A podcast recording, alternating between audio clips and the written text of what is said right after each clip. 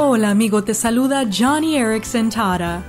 Cada vez que hay una elección, ya sea por un presidente o algún representante civil de tu ciudad, tú y yo tenemos el privilegio y el derecho civil de votar por nuestros futuros líderes. Pero también tenemos el mandato bíblico de orar por nuestros líderes. Basta con mirar el capítulo 2 de Primera de Timoteo, donde dice, Oren por los gobernantes y por todas las autoridades, para que tengamos paz y tranquilidad y llevemos una vida piadosa y digna.